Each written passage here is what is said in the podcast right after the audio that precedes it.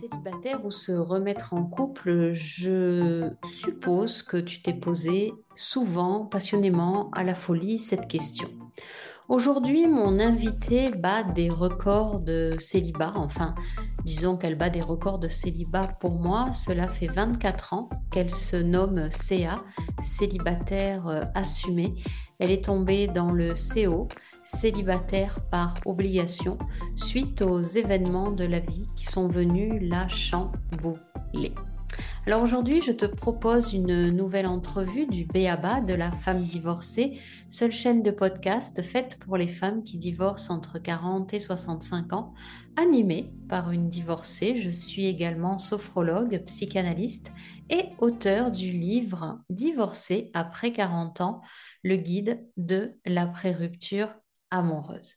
Si ce n'est déjà fait, eh bien, je vais t'inviter à aller sur mon site florence-cohen.fr pour prendre rendez-vous pour un appel découverte et voir quel programme peut te correspondre le mieux suite à ton divorce. Parce que suite à mon divorce, eh j'ai découvert qu'il n'y avait strictement rien pour les femmes qui divorcent à l'aube de la quarantaine et j'ai décidé d'aider les femmes divorcées à retrouver de l'équilibre, de l'envie, de la magie dans leur vie, malgré un mariage compliqué. Tu vas pouvoir aussi retrouver toutes les informations sur mon invité, ma jolie Dion. Tu pourras retrouver dans les commentaires les liens pour aller cliquer justement sur ce qui va t'intéresser, sa chaîne de podcast, son site. Et en attendant, eh bien, comme d'habitude, je vais t'inviter à t'installer tranquillement, à écouter cet épisode et puis à venir commenter par rapport à ce qui va résonner en toi. S'il y a des choses qui font écho, n'hésite pas à venir nous le partager. Très belle écoute à toi et à tout de suite. Aujourd'hui, je reçois ma jolie, une femme au parcours étonnant. Elle a tellement fait ou accompli de choses que je me demande où elle trouve le temps. C'est une artiste pluridisciplinaire, une entrepreneuse chevronnée, une réalisatrice, cinéaste, animatrice, conférencière, autrice et une coach certifiée en PNL. Et certainement que j'oublie peut-être encore quelque chose. Pour en arriver là, quel chemin a-t-elle emprunté? Pour en arriver là, quels obstacles dans sa vie de femme a-t-elle rencontré en fait, ces années de célibat m'impressionnent. 24 ans célibataire contre 14 ans en couple. Peut-on être célibataire, drôle, entrepreneur de sa vie et aussi se poser et se reposer? Dans cet épisode, on va découvrir le parcours atypique de cette femme avec humour, bienveillance et authenticité. Car oui, elle a dû traverser les ténèbres pour voir la lumière. Alors bonjour ma jolie et merci d'avoir accepté euh, mon invitation. Je vais te laisser compléter avant de commencer, comme ça les auditrices et auditeurs vont découvrir ta jolie voix. Ah, ben merci de cette invitation. Juste pour, euh, juste pour euh, confirmer, je suis québécoise, alors j'ai probablement pour vous un accent québécois, mais ça va, c'est fun, les accents, c'est toute la communication qui est importante. Merci pour cette belle introduction, ça m'a fait sourire. Euh, et, pendant que tu disais ça, je me disais, c'est vrai, le temps, euh, je pense que c'est pour ça que j'ai réussi à faire tout ce que je fais, c'est que je suis célibataire. ça doit être pour ça. Mais euh, ouais, je suis dans le domaine depuis tellement d'années. Mais euh, c'est pas parce qu'on est célibataire euh, que qu'on n'a pas envie d'être avec quelqu'un. C'est, je, je, me considère comme une, une CA, donc euh, célibataire assumé. Donc j'ai mon propre CA. CA, c'est un conseil d'administration, mais moi je suis célibataire assumé. Et euh, puis dernièrement, j'étais plus un CO, ouais, célibataire obligatoire. Puis euh, pourquoi? Parce que j'ai eu euh, plusieurs euh, péripéties de cancer et le dernier cancer m'a vraiment limité dans mon corps et limité dans mes, mes relations physiques. Et donc, j'ai comme décidé de me retirer complètement de, de, tout ça pour prendre du temps à me refaire. Parce qu'évidemment, il y a toujours une crise d'identité puis une crise d'acceptation de, dans laquelle je suis en ce moment. Donc, voilà. 14 ans en couple, oui. 14 ans en couple avec un partenaire d'affaires euh, qui a été euh, quelqu'un que j'ai laissé parce qu'il y avait une dépendance affective euh, chronique et que tu penses que ça change, et ne ça change jamais. Donc, on pourra parler de ça si ça te dit, ma belle Florence. Bah écoute, on va parler de tout ça, en fait, pas, pas que de ça, parce que bon, ben, 14 ans en couple, euh, 24 ans célibataire affirmé ou célibataire par obligation. Euh, qu'est-ce qui est euh, difficile et facile, justement, dans ces années de célibat que tu vis depuis maintenant plus de 20 ans? Je pense que d'emblée, c'est vraiment la liberté. Moi, dans mes trois critères non négociables, la liberté, c'est le deuxième. Il faut que je me sente libre. Libre, puis libre, ça veut pas dire que je pourrais pas être libre en couple. Enfin, je, je pense que des certaines personnes qui rentrent dans nos vies qui ont la même philosophie de la vie. Mais mon expérience de 14 ans à me faire mettre en cage, euh, ça n'a pas aidé du tout mon désir d'être avec quelqu'un. Et euh, j'y touche vraiment une liberté. Je pars où je veux, je vais en voyage où je veux, je, me promène. euh, j'ai beaucoup développé de l'autosuffisance dans ma vie, autant financière que tous les jours. Tu sais, je me, je me fais des cadeaux chaque jour, tu sais, quand, quand je vais me cuisiner un bon repas. Donc, je fais vraiment attention à, à moi, puis je me suis mis en couple avec moi-même. Alors ça, c'est comme ma meilleure compagne et mon meilleur partenaire, c'est moi-même. Alors, si je suis pas capable d'être en couple avec moi, je vois pas comment je pourrais être en couple avec quelqu'un d'autre. Mhm. Euh, et c'est important pour moi de me choisir. J'ai été longtemps sans me choisir. Puis euh, j'ai été longtemps à me dire, ben, j'avais trouvé quelqu'un qui m'aimait beaucoup, qui me rendait belle, qui me rendait extraordinaire, mais qui m'a mis en cage. Puis là, je suis un aigle. On met pas un aigle en cage. Alors j'ai décidé d'ouvrir la cage, puis je me suis dit, ben, si jamais je trouve quelqu'un vraiment qui rentre dans mon dans mon cadre de, de vision de la liberté amoureuse, puis je parle pas d'aller voir ailleurs, là, moi je suis très très fidèle, mais d'avoir un quelqu'un dans ma vie qui a, une, qui a une vision de ça comme ça, puis qui me dit, ben oui, on n'est pas obligé d'habiter ensemble, on, on peut avoir nos vies, on peut se retrouver, ben tant mieux. Mais pour l'instant, euh, ça a été on and off, mettons, je pourrais dire. Ça n'a pas toujours été euh, le cas. Parce qu'ils deviennent très propriétaires, euh, sans généraliser, mais au début, tout est correct. Je suis une femme d'affaires, je suis dans le domaine public, tout est beau au début. Puis à un moment donné, ben, il y a comme un sentiment d'appartenance qui s'installe, puis là, ça, ça. Puis Pour avoir passé là une fois, ben, je sens déjà quand les gens que j'ai rencontrés commencent à être jaloux, commencent à me faire des reproches euh, sur tel ou tel aspect de disponibilité et tout. Et euh, je me dis, ben non, moi, ça me va pas du tout, là. Ça me va pas du tout. Donc, euh, mais, mais je, je, je, je- j'ai lancé dans l'univers. Ça va venir un jour. Ça va Ah, toi aussi? Oui, oui, je crois.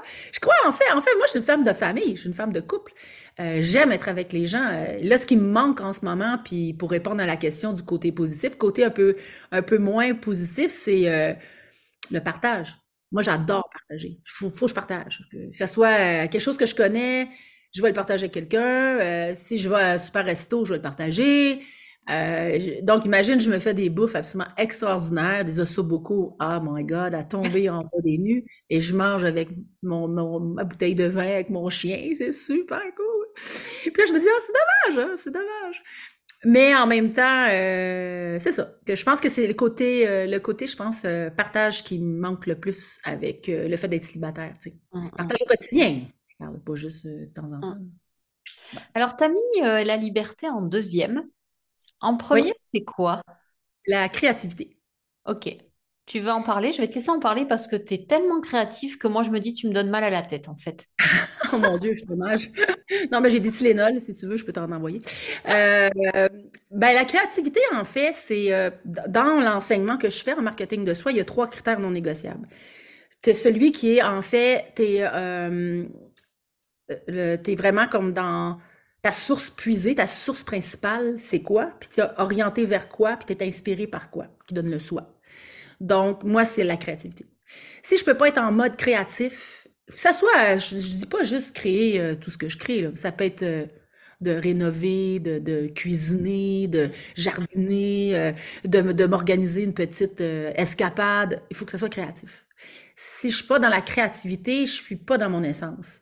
Donc, d'être avec quelqu'un qui ne pourrait pas être créatif, ça serait impossible pour moi. Mhm. D'ailleurs, c'est pour ça le couple, en couple avec qui j'étais, on était deux musiciens, on faisait de la musique ensemble, on avait notre studio de musique, euh, on avait fait de la musique de film, on a fait plein de choses. Donc, euh, on était toujours en création. notre relation de couple était en création. Alors, la créativité, c'est ma principale source d'inspiration, c'est ma principale source de vie qui m'a aidé à passer à travers des épreuves. Euh, quand je pense au cancer du sein que j'ai eu en 2013, euh, après une récidive, j'ai eu la mastectomie, ben, j'ai fait un documentaire de ça. J'ai tourné trois ans de temps mon parcours avec le cancer du sein pour offrir quelque chose aux femmes. Euh, puis ben, ça a fait le tour du monde. J'ai gagné un prix à Monaco. C'est, tu sais, c'est euh, pour moi, si j'avais pas eu la créativité, je, je serais probablement plus là, comme d'autres épreuves que j'ai vécues.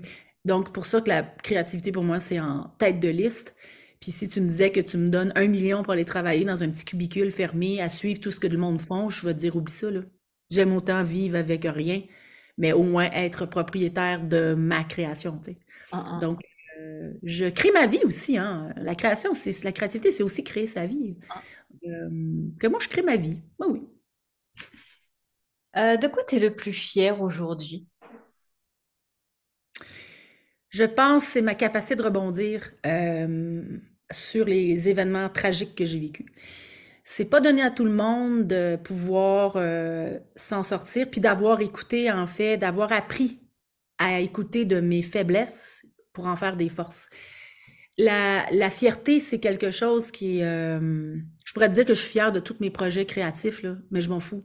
Parce que si j'avais pas ça en dedans de moi, cette capacité-là de rebondir, puis de créer quelque chose avec ce qui m'arrive, ben, je serais pas en train de te parler. Donc, euh, le savoir-être, pour moi, est beaucoup plus puissant que le savoir-faire. Et le savoir-être, c'est quelque chose que j'ai appris dans un des moments les plus tragiques de ma vie. Euh, j'ai vécu une agression physique atroce en 97 et j'ai tout perdu ce que j'avais dans ma vie. Tout perdu mes écoles de danse, je me suis retrouvée avec plus rien, c'était dramatique. Et j'ai là que j'ai découvert le savoir-être. C'est là que j'ai compris que je savais plus comment faire, je savais plus comment bouger. Mon corps, j'étais presque sept ans post-traumatique, des séquelles à vie. Euh, et j'ai appris le savoir-être. J'ai appris à être heureuse malgré tout. J'ai appris à respirer malgré tout. Et si tu me demandes dans quoi je suis le plus fière, je te dirais que c'est vraiment d'avoir développé le savoir-être. Puis de, de sortir de la victimisation, de Mhm. pouvoir res- me responsabiliser pour mon bonheur. Donc, c'est jamais la faute des autres qui nous arrive. tu sais. On est tous, pour ma part à moi, on est créateurs de nos vies. Et quand les choses vont pas bien, puis que je vois que les choses me s'en vont d'une façon ou d'une autre, je prends un recul à me dire, OK, quelle part de responsabilité tu as là-dedans? Est-ce que tu choisis de t'en aller vers ce sens-là ou tu choisis de t'en aller dans l'autre sens ou est-ce que là, tu vas faire un, un changement? Et euh, je m'écoute là-dedans. Donc, je pense que c'est de ça que je suis le plus fière. Mon apprendre de savoir-être. Ouais. Alors, euh, comme bien sûr ce que tu dis, ça m'interpelle beaucoup. Si tu veux bien, on va le découper par étapes. C'est-à-dire que moi, j'entends euh, qu'en 97, tu subis une agression. Alors, eh, c'est après où tu as euh, tes trois cancers. Ouais. Donc, on va y aller par étapes. C'est-à-dire que ben, l'agression physique, qu'est-ce que ça a développé chez toi? Puis, un cancer après l'autre, qu'est-ce que tu as transformé en positif à chaque fois? Ben, en fait, je vais recommencer à dire que c'est pas mes cancers. J'en ai parlé dans mon premier livre. C'est des cancers que j'ai eus, donc c'est pas à moi. Parce que tu as dit ton, tes cancers. Je suis très, très pro-mot en passant. Ça en est presque déstabilisant pour. euh, Moi, je, je suis une fille de mots.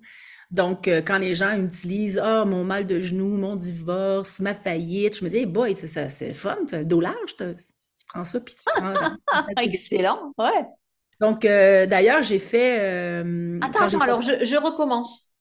Non, Attends, non, ça passe, parce qu'en fait, c'est bien que tu dises je ça, te, parce je que. te- je te repose la question en te disant, bon, alors on va le faire par étapes. On va partir de ton agression physique et puis, Non, c'est pas mon agression euh, physique, pardon, attends, je physique que recommence. j'ai vécue. L'agression physique et les cancers. C'est mieux là, du coup? Et voilà, Ok, voilà. super.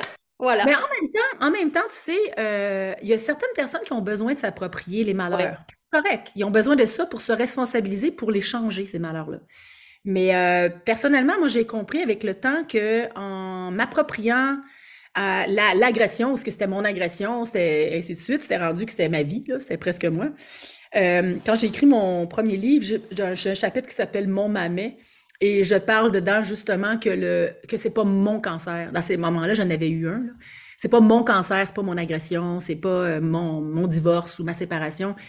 C'est moi, en quelque part, c'est un cancer que j'ai eu, c'est c'est une agression que j'ai vécue, une agression que j'ai vécue. Donc, je suis plus facile pour moi de me détacher, puis d'être capable de dire, si ça se passe, comment tu vas réagir quand tu es observateur de ça? Parce que le mhm. problème, c'est quand on est plongé dedans. Quand mm. tu es plongé dedans, ben, c'est ça. Et puis, je me rappelle, j'ai fait une émission à TV5 avec un médecin qui me dit, euh, c'est très drôle, il me dit, ah, euh, vous marquez dans votre livre euh, le bon mamet, donc c'est pas votre cancer. ben non, je dis pas mon cancer, j'ai pas été l'acheter au magasin, là, c'est pas, c'est pas mon cancer. Mais mes bottes, par exemple, ça, c'est mes bottes à moi. Puis là, je suis là avec le pied dans l'écran. Alors, tout le plateau de tournage, j'ai parti à rire. Mais ça, c'est quelque chose que j'ai choisi. C'est mes bottes, mon vêtement, mes lunettes. Mais l'agression, le cancer, je me suis pas levée de matin en disant Hey, j'ai rien à faire, on va se faire un petit cancer. Alors, pour moi, c'est très important le mot euh, qui fait que ça te. En tout cas, pour ma part, ça veut pas dire que tout le monde est comme ça. Donc, la première étape, je te dirais que moi, j'ai perdu en plus le procès contre les agresseurs. Donc, c'était une deuxième agression en soi. C'était terrible. J'ai été sept ans. Euh, là, je te parle très ouvertement de ça, mais c'était pas le cas dans ce temps-là. J'étais une victime, profonde victime. Euh, colère, rancune après la vie.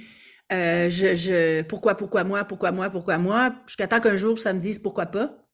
Puis le bonheur m'a crié, reviens à la maison. Puis je me suis dit, ben, tu peux continuer à être victime, puis en vouloir à la terre entière, ou tu peux te responsabiliser de ton bonheur, puis choisir autre chose.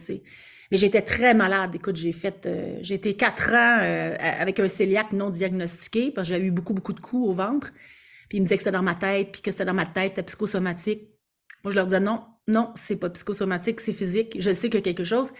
Puis ça a été un, un, processus très, très long, très, très long. Pendant ce temps-là, j'ai fait un album de musique, parce que je faisais de la musique antérieurement. Ça, c'est un exutoire aussi. J'ai fait euh, un album solo, je faisais de la musique de film, j'ai gagné un prix à un Berlinale en Allemagne, un à Bayard d'Or à, Namur. J'ai tout le temps été dans l'action, comme je disais tantôt, créativité. Et ça m'a sorti de, de ça parce que j'étais focusée sur quelque chose qui était plus grand que moi. Et je pense que toute personne, ben, je vais parler pour moi, mais qui, moi, dans mon cas à moi, si j'ai des épreuves difficiles, comme j'ai vécu, ma façon de transcender ça, de, rentrer en résilience, c'est vraiment de faire de la création, d'être utile à la cause. Et j'ai été utile à la cause parce que j'ai écrit, j'ai fait de la musique qui ont encore aujourd'hui hein, sur Spotify. Si tu fais Ma Jolie Dion, mon album est là, puis ça fait 20 ans passé, il est encore là, puis il fonctionne très bien parce que c'est une musique qui vient d'une femme qui était plus que blessée, mais que tu as toute la beauté des arrangements à l'arrière, donc la beauté qu'il y avait en moi, même si moi j'étais euh, pas très bien. Ça, c'était la, première étape, puis ça a pris longtemps, et j'ai passé au pardon. Pardon qui est un long mot. Euh, je dis souvent que le pardon, c'est lorsque tu ne mets plus euh, d'émotion à un événement que tu as vécu. Ça ne veut pas dire que je ne veux pas dire que je suis pas quelque part triste de ça, mais en vouloir à des humains qui, qui savent pas ce qu'ils ont fait ou qui n'ont même pas conscience, je me dis c'est une perte de temps. Donc, euh, j'ai choisi de faire autre chose avec ça. Donc ça, c'est 97 à 2007. C'était long, quand même. Très, très long. Puis, euh, ben, c'est ça. Puis après ça, ben, j'ai été diagnostiquée avec un premier cancer euh, que je savais que j'avais. Tu peux pas vivre avec un post-traumatique comme j'ai vécu à l'époque, j'avais pas tant la boîte d'outils que j'ai aujourd'hui.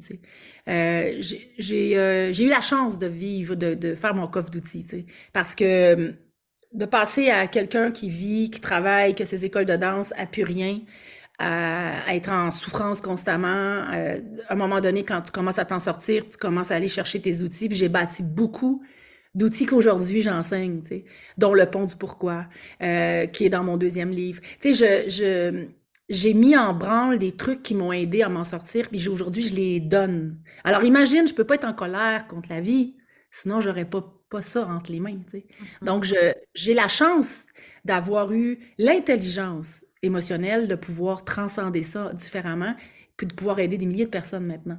Donc, euh, je ne souhaite pas ça à personne, puis je dis pas que c'est obligatoire pour euh, grandir, mais c'est ma façon à moi de transcender ça. Euh, quand j'ai eu le cancer, le premier cancer diagnostiqué, euh, je j'étais pas surprise du tout, du tout. Puis ça a bien été la première, première opération pour avoir une récidive. Et puis comme je sortais d'un post-traumatique, j'étais très fragile, très, très physiquement ni, inapte à recevoir des traitements, que j'ai refusé chimio, radiothérapie Pas parce que j'étais contre ça, simplement parce que je ne me voyais pas passer à travers ça, perdre tous mes moyens encore quand ça faisait déjà dix ans que j'essayais de les récupérer.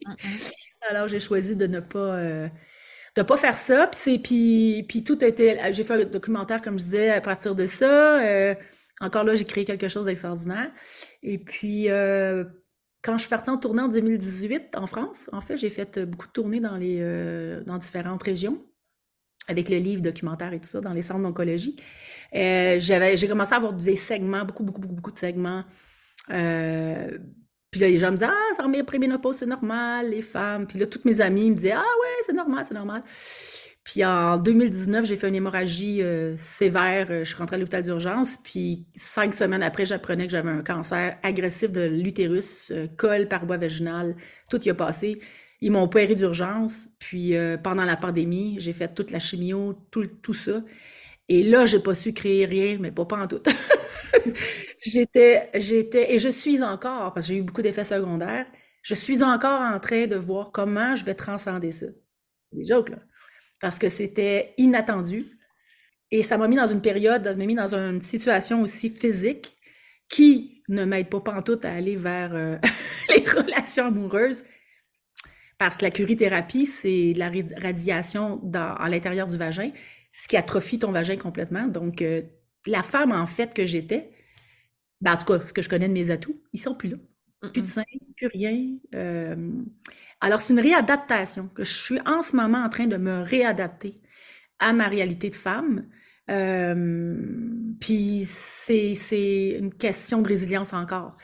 Donc, je, pour ça, je dis que je lance quand même dans l'univers que, tu sais, rencontrer quelqu'un qui va être capable d'accepter que tu as été avec un cancer, tu as eu trois cancers, euh, que ta vie sexuelle n'est pas la même, que je dis pas qu'elle est finie, ma vie sexuelle, mais simplement, c'est qu'une relation amoureuse, pour moi, le sexe, la sexualité, ça fait partie de la santé amoureuse.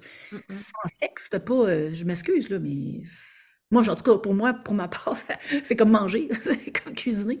Ça, ça a un plus-value, puis c'est pas juste... Euh, ce qu'on comprend de la sexualité, pénétration et tout ça. On, parle de, vie, de, couple, euh, d'échange. Euh, mais quand tu es en couple avec quelqu'un déjà, ben là, il y a une adaptation. Mais quand tu es célibataire, puis que tu, te mets sur le marché, euh, dans le terme plate, mais by the way, j'ai trois cancers, hey, j'ai ça, ça. C'est pas évident. C'est pas évident. Donc, j'étais un peu là-dedans. Longue petite question qui a fait un long chemin. Parce que la troisième récidive, c'était quand? 2020. D'accord. Ouais, 2020, et, euh, et je m'attendais pas à ça du tout, du tout, du tout. Puis en fait, c'est même pas rapport les cancers que j'ai eus, c'est deux cancers séparés. Donc, à un moment donné, il y avait le sentiment de dire Ah, oh, j'aurais peut-être dû faire la chimio, mais mon oncologue a dit Madame Dion, ça n'a rien à voir. Les cancers que vous avez là, c'est pas rapport avec ce que vous avez vécu. Donc, 2020, opération, chimio, radiothérapie, curithérapie, jusqu'à fin 2020. Moi, c'était au début euh, janvier. Donc, ça a pris 12 mois. Et euh, j'ai fait après ça une, une, embolie pulmonaire. En fait, j'ai fait une phlébite profonde, sept emboliques pulmonaires dues à la chimio. C'est des récidives, c'est un peu comme les effets secondaires. Et là, j'ai été un an avec les injections et tout ça. Euh. Là, je te dirais que, puis la ménopause provoquée, hein, parce que je croyais pas ça, la ménopause, moi. Non, non, non, non, non. moi, je me dis, ben non, ben non, ça se peut pas. Eh, monsieur, monsieur, peut te dire que quand ça rentre dans le système, euh, puis là, là, tu, tu es comme ça dans le lit, la chaleur, été un an et demi sans dormir, là. Vraiment, me réveiller pendant 15, 15, 15, 20 fois par nuit, c'est terrible. Puis ils peuvent pas rien donner parce que c'est des cancers hormonodépendants. Donc, euh, mais ça m'a appris beaucoup. En fait, euh, j'ai mis un stop à peu près à tout dans ma vie. Je me suis dit, si je ne peux pas fonctionner, ben, il faut que je fonctionne dans ce que je suis capable. Et ce que j'étais capable, c'est me lever, faire mon jardin, mon potager, occuper de mon chien, euh, pas prendre rien le matin, prendre que des rendez-vous l'après-midi, euh, et, de bâtir, en fait, comme j'ai eu la chance de faire, puis une chance, c'est nous qui la faisons, de vendre mes acquis pour être capable d'être libre financièrement, puis ne plus me soucier de l'argent. Euh, et ça, c'est euh, ça, je suis fière. Ah. ça, je suis fière. Ça, je suis fière d'avoir eu l'intelligence. Euh, parce que toujours que moi, je suis un artiste, mais je suis une femme d'affaires avant tout. Puis d'avoir eu l'intelligence à travers les épreuves de voir mon avenir moi, j'avais marqué dans mon agenda de vie qu'à 55 ans, j'étais prête être libre financièrement, tu sais. Ben, je l'étais à 56. Bon. Alors, c'était ça. Mais quand j'étais petite, parce que je me disais, j'ai vu mes parents travailler, j'ai vu mes parents manquer d'argent, puis, j'ai appris d'eux beaucoup. Et je me suis dit, ben, c'est quand même intéressant parce que je vais apprendre de tout ce qu'ils n'ont pas appris, puis moi, je vais faire quelque chose avec. Et euh, donc, c'est ça, je suis fière de ça. Je suis fière d'avoir eu l'intelligence euh, émotionnelle puis l'intelligence financière de, de, voir à mon futur, parce que je travaille autonome. On n'a pas de futur, on n'a pas de, de, de, programme de rente euh, nécessairement comme des gens qui travaillent à des endroits où qui, qui reçoivent de l'argent et tout ça. Ma famille n'est pas riche du tout, donc euh, je n'ai pas d'acquisition de, de, de, rien qui veille de eux. Et euh, c'est ça. Puis là, ben, je suis rendue là. Je travaille beaucoup quand même avec des entrepreneurs. la pandémie, comme je disais, en entrevue, en pré-entrevue, ben, notre rencontre qu'on a parlé tantôt, ça m'a beaucoup aidé, moi, la, pandémie, contrairement à beaucoup de gens, parce que le web, j'en faisais pas. J'étais beaucoup sur la conférence, je faisais euh, des rencontres, j'enseignais dans les centres de formation, euh, le marketing de soi, la vidéo. Puis là, ben, la pandémie est arrivée euh, avec mon petit coco tout nu, hein, j'avais plus de cheveux. Je me mettais des bandeaux, je faisais des webinaires, puis je disais aux gens, mes clients qui me contactaient, je leur by the way, j'ai plus de cheveux, que tu le saches. Saute pas, fais pas, wow, my God. Alors, et là, il me disait, ah, mais ça te va bien, hein? Ben oui, c'est ça, super cool. Puis j'ai avancé quand même là-dedans. j'ai, ouvert mon marché en France, beaucoup en Europe, parce que les gens, euh, ils pouvaient avoir une formation live en ligne. Euh, donc ça, c'était vraiment cool. Ça, j'étais, euh, j'étais vraiment contente. Encore aujourd'hui, ben, j'ai, des gens qui, qui sont dans mes programmes d'excellence, qui, qui viennent d'un peu partout, qui me sont référés en Europe, euh, en Australie. Là, j'ai un couple avec qui je travaille qui vont être en Suisse, qui sont en Suisse, que j'ai rencontré au Salon du Livre. On est en train de bâtir un programme pour. C'est un auteur très connu, je nommerai pas son nom, je veux quand même garder la confidentialité. Mais euh, donc, tu sais, c'est toujours de fil en aiguille. Euh, c'est ça. Je parle beaucoup, mon Dieu, une vraie machine.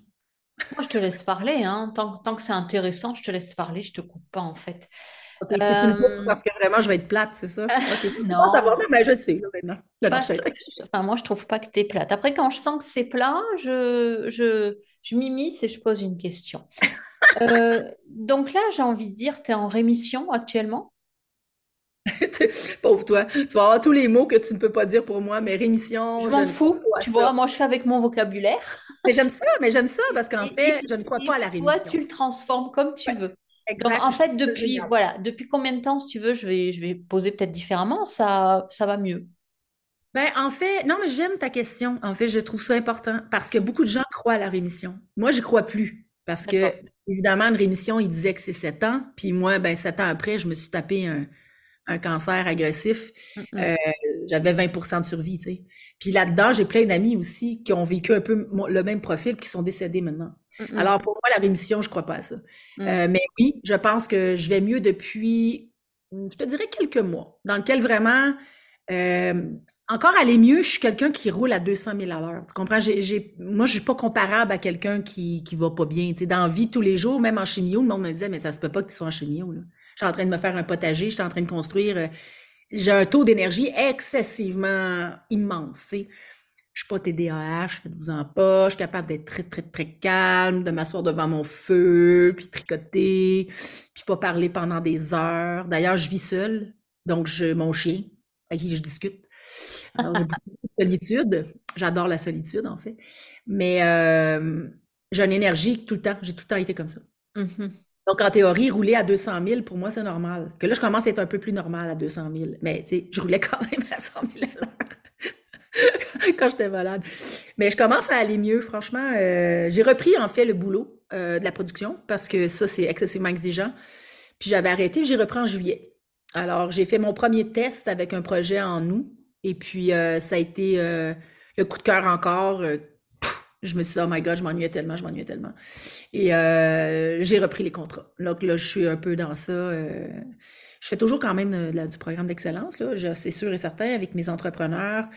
Euh, puis comme je te disais, j'ai en train d'organiser un, voyage d'immersion éventuellement euh, pour euh, former du monde, mais je vais mieux, sinon je ne serais pas en train de faire tout ce que je fais. C'est, moi, c'est mon, mon gauge, là, d'être capable de dire...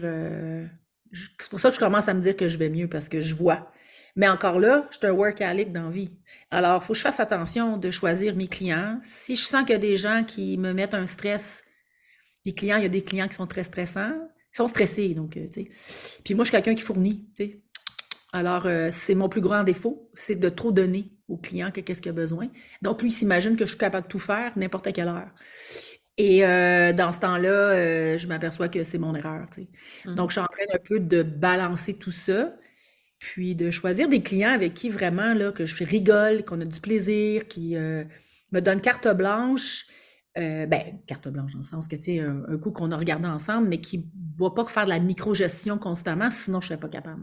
Mhm. Je me suis en micro-gestion moi-même. Imagine-tu s'il y a quelqu'un qui est en train de faire de la micro-gestion avec moi, je dis, ça marche pas.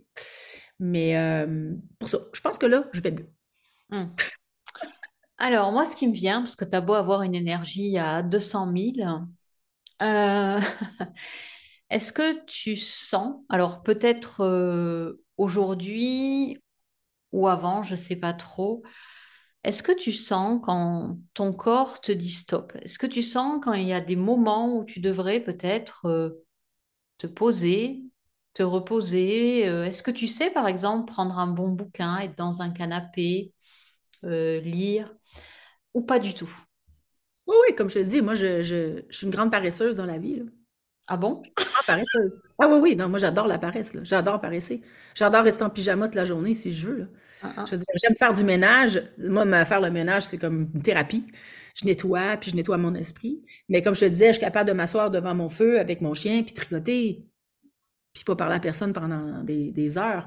Euh, par contre, quand je suis en production, ce qui est, euh, ce qui est le, c'est pour ça que je suis en train de doser un peu, parce que moi, quand je produis, quand je suis en création, quand la machine est ouverte que je dis, là, quand les valves sont ouvertes, là, je peux pas les fermer. Mm. Parce que c'est quand c'est ouvert que là, mon cerveau va vers la direction. Et, euh, et tant que c'est pas fini, je, je peux pas, euh, je peux pas arrêter. Dans le sens que j'arrête, je vais me coucher, je vais dormir. là. T'as- Tous les soirs en passant, là, je, je me fais un- des repas incroyables, je me cuisine des repas incroyables. Ça, c'est mon ma motivation, c'est ma façon de relaxer. Qu'est-ce que je vais manger, quelles recettes je vais faire, puis j'invente des recettes. Je suis une saucière extraordinaire, je fais des sauces improvisées. Euh, c'est ça, c'est non négociable. C'est super important pour moi. Je suis pas le genre à manger une bolle de céréales ou des toasts le soir, là. Non, non, non. Moi, c'est c'est le poulet, c'est les ossobuco, c'est les sauces.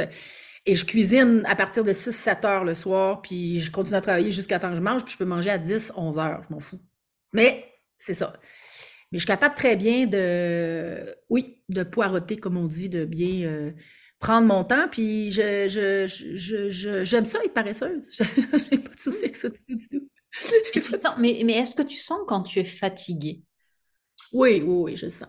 En fait, en fait, ce que je, ce que je dois vraiment travailler, c'est, euh, je le fais quand même aujourd'hui, parce que quand mes clients me prennent un contrat, exemple en vidéo, je leur dis, les, le livrable va être entre 4 et 6 semaines. Avant, je faisais un livrable aux deux semaines. Là, je leur dis déjà d'avance. Alors, viens pas me demander le livrable avant, c'est entre 4 et 6 semaines. Mes nouveaux coachés, c'est 8 semaines d'attente. Donc, avant, j'aurais pris continuer. Donc, déjà là, je sais qu'il y a une différence pour moi. Mhm. je sais déjà que je tempère un peu le, mon temps. Là, euh, c'est que je suis tellement en mode solution tout le temps dans ma tête quand je rencontre quelqu'un que s'il y a un problème, je vais l'avoir la solution. Généralement, je suis celle qui est capable de, le, régler, la solution.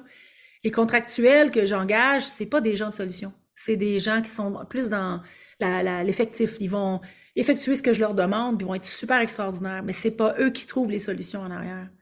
Alors, quand je suis en mode solution, pour un client qui est en besoin, c'est difficile pour moi de dire Hey, rappelle-moi dans la de semaine. Alors, je vais. Il a toute ma priorité. Mon client qui est avec moi, il va avoir toute ma priorité tout le temps. Mais en avant, j'en avais 4-5 clients qui avaient toute ma priorité. Maintenant, j'en ai un, puis un autre, tu mais. Donc, je pense que c'est là que je vois la différence. Puis tu vois, euh, en ce moment, je suis en train de terminer des gros projets de tournage, de, de montage. Puis euh, j'ai mis un hold sur euh, huit semaines de temps pour terminer ce que je fais. Donc, je pense que oui. Je pense que oui. Mais comme je dis, ce qui est dur, c'est la créativité. C'est comme un... T'as peur, peur si tu ne... Comment dire? Est-ce, est-ce qu'il y a une peur si jamais euh, tu ne produis pas, tu ne fais pas, de manquer justement de créativité pour toi? Ce qui me ferait manquer de la créativité, là, c'est un client qui euh, fait de la microgestion, un client qui me met de la pression, un client qui va m'exiger constamment des rendements. Ça, pour moi, c'est non négociable. Ça, ça me tue. C'est, c'est comme, ça, ça marche pas. Un créateur, un artiste, une personne qui fait de la création, laisse-la créer et après ça, on réajuste. Alors moi, mes clients avec qui je travaille, mes nouveaux clients qui viennent avec moi, moi, je leur dis, moi, j'ai une grande capacité émotionnelle d'ana- d'analyse. Alors moi, je vais m'asseoir avec un client, je vais trouver des solutions, mais je vais entendre ce qu'il veut avant tout. Je vais faire un premier jet. Généralement, je te jure sur la tête de mon enfant que mon premier jet, il y a rarement des corrections à faire Mhm. parce que j'ai pris le temps d'écouter exactement ce qu'il a besoin, pas de trouver une solution pendant qu'il me parle. Non, non, non. La collecte d'informations, de prendre tout ça, de laisser mon inconscient, puis là, bang, pouf, là, il y a quelque chose qui sort. Pour être en mode créatif, il faut que tu sois reposé. Pour être mode créatif, faut pas que tu vives, en tout cas dans mon cas à moi, de stress, de, de, pression du client, de tenter de prouver que tu as la... Tu sais, non, non, je, s'il faut que je te prouve que mon, ma valeur marchande est ce qu'elle est, t'es plus mon client. J'ai négocié, moi, avec des gens en business, je leur envoie des soumissions qui me ramènent avec des questions. Oui, mais toi, pourquoi c'est ci, c'est ça, quand les autres, c'est ça, et je n'ai jamais répondu au courriel. Ils ont quand même signé avec moi. Mhm. Parce que moi, j'ai pas à te prouver rien. Va voir tous mes, mes projets, là. Puis si ça te va pas, ben, ça te va pas. Alors, j'ai une indépendance financière, oui, mais j'ai toujours été indépendante aussi également dans ma, dans ma créativité, puis dans de savoir ce que je vaux et savoir ce que je peux faire pour le client. Donc, c'est jamais à propos de moi, ça va toujours être à propos de lui. Qu'est-ce qu'il lui a besoin pour exploser, se propulser, tu sais? Mais euh, c'est certain que la créativité, c'est fragile, c'est euh, c'est comme l'amour. Tu es en amour avec quelqu'un, puis tu es toujours en train de dire comment tu veux qu'il soit, là, puis il faut qu'il soit de même, puis il faut qu'il dise ça, puis il faut qu'il soit comme ça, puis comme ça, puis tu veux qu'il change pour toi. Ben, t'es dans chenoute parce que sérieux, ça va pas aller du tout. Puis c'est la raison pourquoi il y a des gens qui se séparent, j'imagine. Euh, moi, c'est pour ça que je me suis séparée. J'étais avec quelqu'un qui m'a connue comme ça, puis qui voulait après ça que j'arrête de voir des amis, que j'arrête de faire du tournage, que j'arrête de faire telle affaire, ta ta ta ta ta ta. Je me suis dit à un moment donné, après 14 ans, ça changera pas. Et je suis partie parce qu'il a étouffé ma créativité dans qui j'étais. Donc, euh, l'amour, je trouve, c'est la même chose que la créativité. En tout cas, je, viens de faire cette analyse-là, Florence. Ouais, toi, moi, je le vois pas comme ça. Moi, je t'avoue que créativité euh, et amour, pour moi, c'est ouais, c'est indépendant. Si tu veux, je, je... la créativité, bon, en... j'en dirais peut-être quelque chose, je sais pas. Parce que là, ce qui m'est venu en t'écoutant, euh, je vais te poser une question, mais je veux pas que tu y répondes tout de suite. Je veux vraiment que peut-être tu fermes les yeux et avant d'y répondre, tu ressentes. Moi, j'ai envie de te demander de quoi ma jolie, elle a besoin. Ça sera pas très long. Moi, j'ai besoin de, de- d'un soutien, de partenaire de vie, de quelqu'un qui va me prendre en charge. Mhm. C'est ça que j'ai besoin. Parce que tu donnes, tu vois, tu donnes beaucoup, tu parles de clients, tu parles de, de tout ce que tu fais, mais, mais pour toi, parce que quelque part, euh, moi, je sais que ma créativité, euh, elle est là. Si j'en ai pas, bah, je suis comme toi, euh, je me dis, euh, qu'est-ce qui va pas? Mais en même temps, je, vais la puiser dans les moments où euh, je lève le pied, dans les moments où je vais faire autre chose. Il y a une idée qui va surgir. Il y a, euh, Donc c'est pour ça que quand je t'entends, tu donnes beaucoup aux autres. Euh, et moi, j'ai envie de, pour celles et ceux qui nous écoutent, de, alors je, je vais essayer différemment peut-être. Qu'est-ce que tu te donnes à toi? plein de choses. Mais Alors, en fait, vas-y. c'est très différent ton pattern à toi ou ta vie à toi versus la mienne. Moi, je suis Hein? en créativité depuis j'ai 10 ans. J'enseignais la danse, j'ai dansé. C'est pas un. Ça fait partie de moi. C'est pas comme quelqu'un qui décide d'avoir une idée ou qui part en entreprise. Je suis dans la création depuis tout le temps.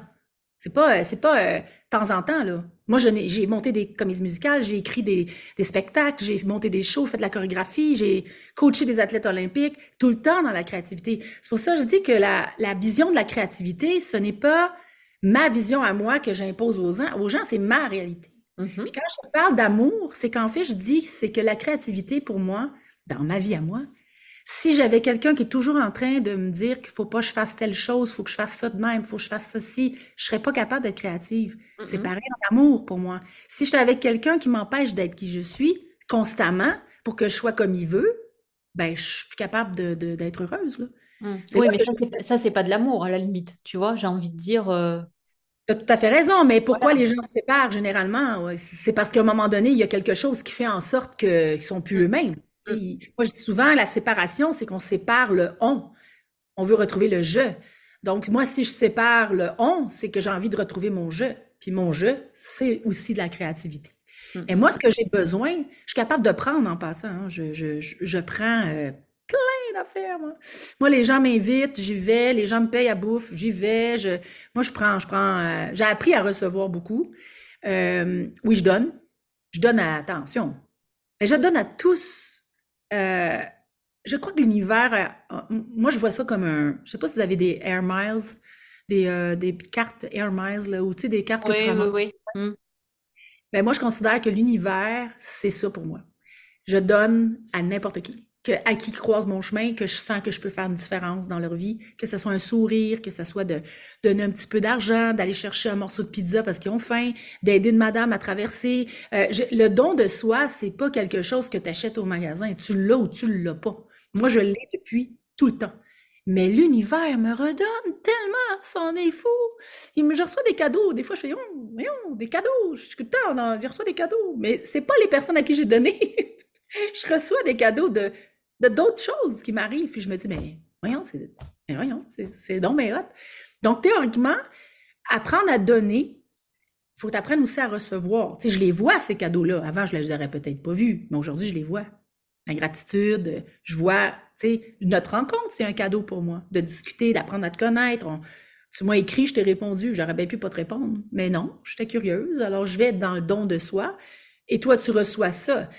Mais dans ma vie tous les jours, je pourrais pas être avec quelqu'un. Mes amis sont comme ça aussi. hein. On j'ai, un, un cercle d'amis, des amis, il n'y a pas beaucoup, mais des gens que ça fait 30, 40 ans qu'on se connaît. ben, on est dans le don de soi. Quand quelqu'un a besoin, on est là. Peu importe. À moins que je sois en chimio puis que ça l'aille pas. Là. Puis même encore, j'ai une amie à moi, quand, avant chaque opération, quand je me ferme les yeux, c'est elle que je veux voir. C'est pas ma soeur, c'est pas personne, c'est elle. Mais c'est pareil, c'est réciproque. Donc, ça fait partie de ce que j'aime chez l'humain. J'aime la galanterie. Je déteste l'égoïsme. Je déteste les mensonges. C'est des choses qui sont non négociables pour moi. Puis si tu me dis pas la vérité, tu me caches des choses, t'es plus mon ami. Donc, théoriquement, euh, je suis entourée de qualité de gens, des personnes de qualité avec qui euh, on a des discussions sans jugement, tu sais, d'être capable de parler, d'ouvrir, de jaser, toutes sortes de choses. Donc, euh, que si j'ai quelqu'un dans ma vie, je m'attends pas à ce qu'il me donne quelque chose, là. Mais généralement, ça va de soi, tu sais. J'ai besoin, j'ai appris à me demander aussi, là. Je pense que la chimio, je pense que la maladie, c'est ça qui m'a appris beaucoup à demander. C'est Mhm. demander. Euh, parce que je suis toujours en mode solution, donc je m'en trouvais, tu sais. Mais quand tu n'es pas capable de te lever après tes traitements, puis que tu es comme quatre jours de temps, à même pas capable de bouger, tu n'as pas le choix de demander quelqu'un qui va venir t'apporter à bouffer, surtout pendant la pandémie, que personne ne pouvait se voir. C'était super le fun. Mais ouais, non. Je, je demande. euh, puis de l'autre côté, ça peut être aussi épeurant pour des gens parce que je, je suis tellement dans justement dans le bien-être de qui je suis que les personnes, certaines personnes te voient comme une menace ou j'aime pas le mot menace, mais ça reste que c'est ça quand même. tu sais. Ils ont l'impression que tu n'as pas besoin de rien, mais c'est pas vrai. On a tous besoin de quelque chose. Tout le monde a besoin de quelque chose. Que Oui, après, après, je pense que c'est, euh, comme tu dis, apprendre à demander et puis, euh, et puis échanger. Moi, je sais que voilà, je pose beaucoup de questions aussi, tu vois, quelque part, pour, euh, pour être sûr de ne pas être dans l'erreur de jugement aussi. Mais comme tu dis, oui, apprendre à demander, c'est euh, Ça s'apprend aussi. hein. C'est, quelque chose qui est, qui pas simple quand on a l'habitude en plus de, de se débrouiller seul. Euh, qu'est-ce que tu prévois pour, euh, pour 2024?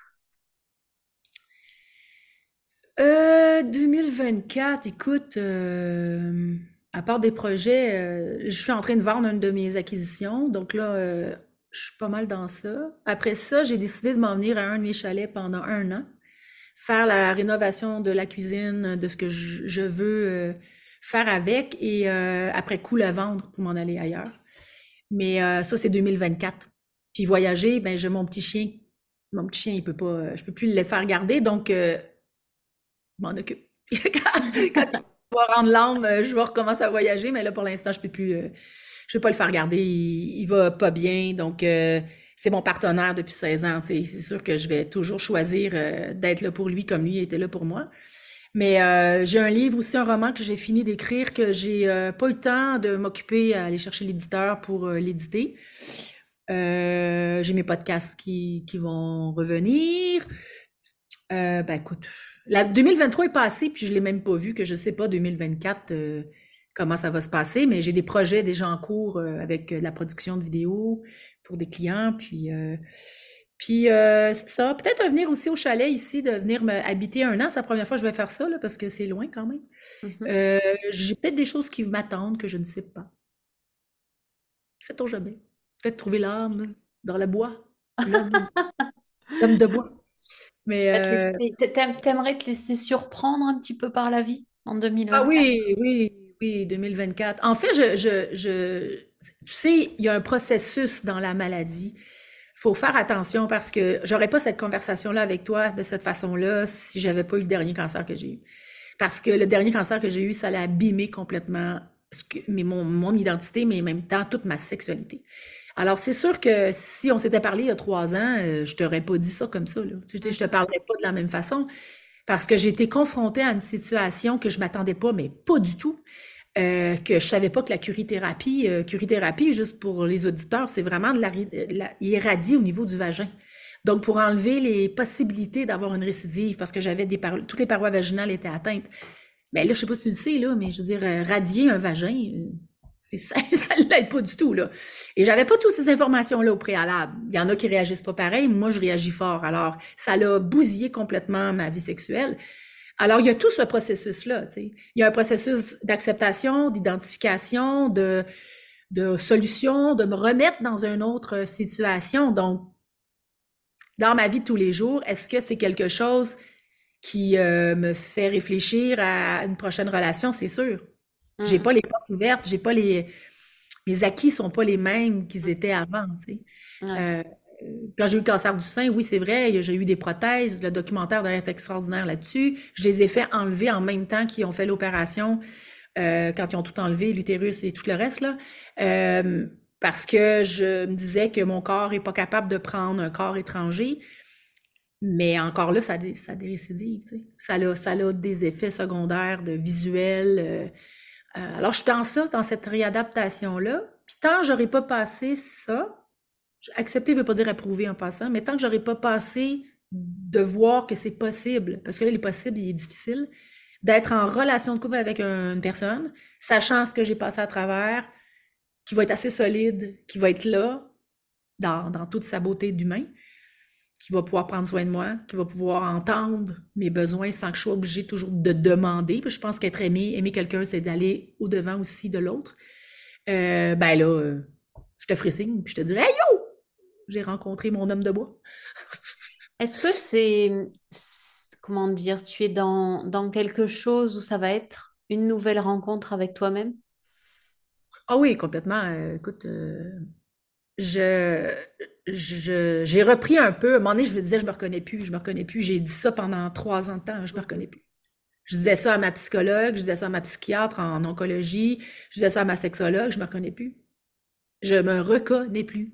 Mhm. Et euh, je suis encore là-dedans. Là, je suis en train de me reconnaître un peu en reprenant le travail, puis je dirais en voyant la, tu sais, le dernier vidéo que je livrais à mon client, que les grosses larmes y coulent, puis il était tellement ému, ça m'a, ça m'a fait comme, my God, tu sais, je- j'ai un peu reconnecté avec tout le don que je suis capable d'amener. Alors, ça me sort un peu de ça. Mais c'est pas encore gagné, là, je veux dire. euh, je me mets même pas sur des réseaux de contacts parce que j'ai comme pas envie de dealer avec une personne que je vais rencontrer pour lui dire By the way, Ouais. voici ma situation, tu comprends? Mhm. Donc, euh, tant que j'aurais pas réappris à, ben, réappris, pas réappris pantoute, apprendre à, à être qui je suis en ce moment. euh, et puis là, peut-être que des auditeurs qui disent oui, mais tu sais, le corps, c'est pas que ça, là.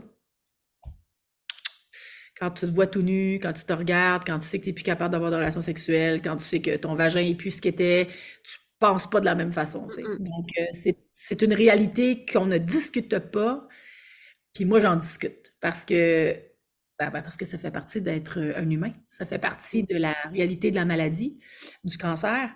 Puis, euh, puis quand j'en discute, ben, je me dis au moins, je peut-être euh, en train de sensibiliser des gens, tu sais.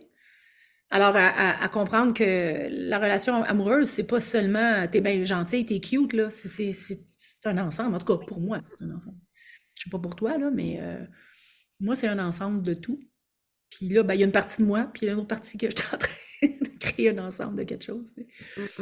Et c'est ça. Donc, j'ai appris à être heureuse, de- être seule, à être heureuse. Il faut apprendre à, à s'aimer, se choisir, euh, euh, me faire du bien. je- moi, je suis l'égoïste euh, probablement sur la Terre. Je passe en premier. Maintenant, dans ma vie, je suis mon numéro un. Je me choisis. Si ça fait ton affaire, tant mieux. Si ça fait pas ton affaire, tant pis.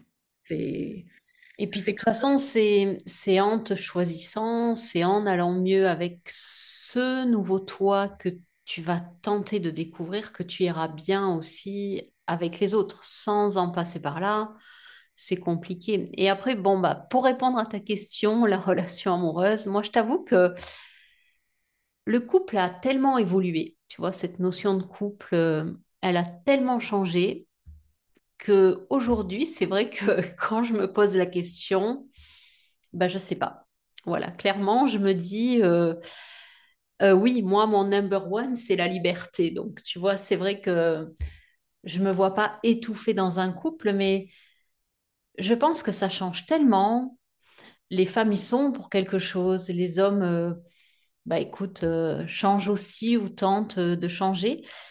que ben j'ai, tu sais, on a beau essayer de se dire sur papier, on aimerait que ça soit comme ça, que ça soit comme ça, que ce soit comme ça, et puis quand arrive la réalité, ben tu te rends compte que c'est beaucoup plus peut-être compliqué à ressentir en fait toutes ces choses qu'on aimerait. Donc moi j'ai aucune idée, je pense que on verra avec la vie, mon homme des bois comme tu dis ou ou, je ne sais quoi.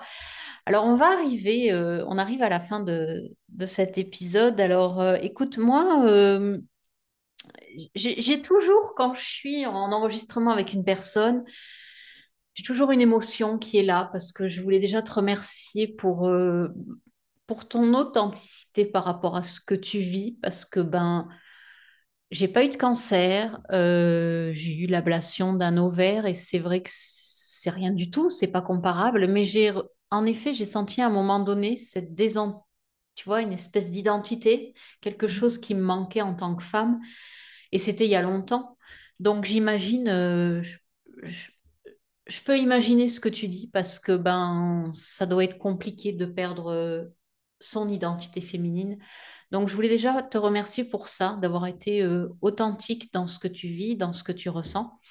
Et je vais te laisser finir avec le mot de la fin, comme je fais à chaque fois, euh, qui revient donc à mon invité. Donc euh, je te laisse.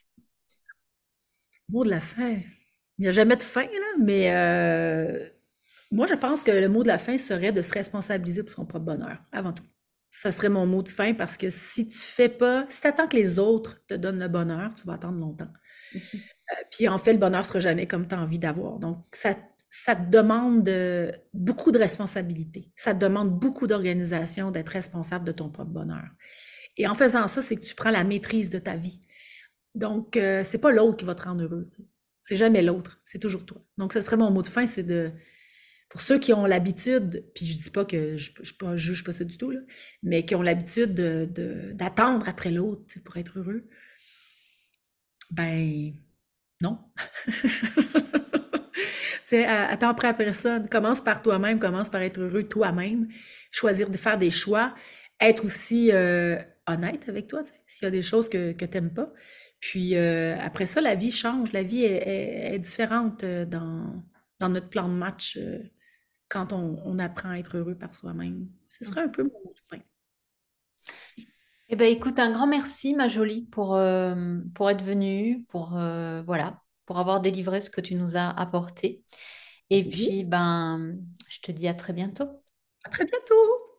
Ciao, ciao. Ciao.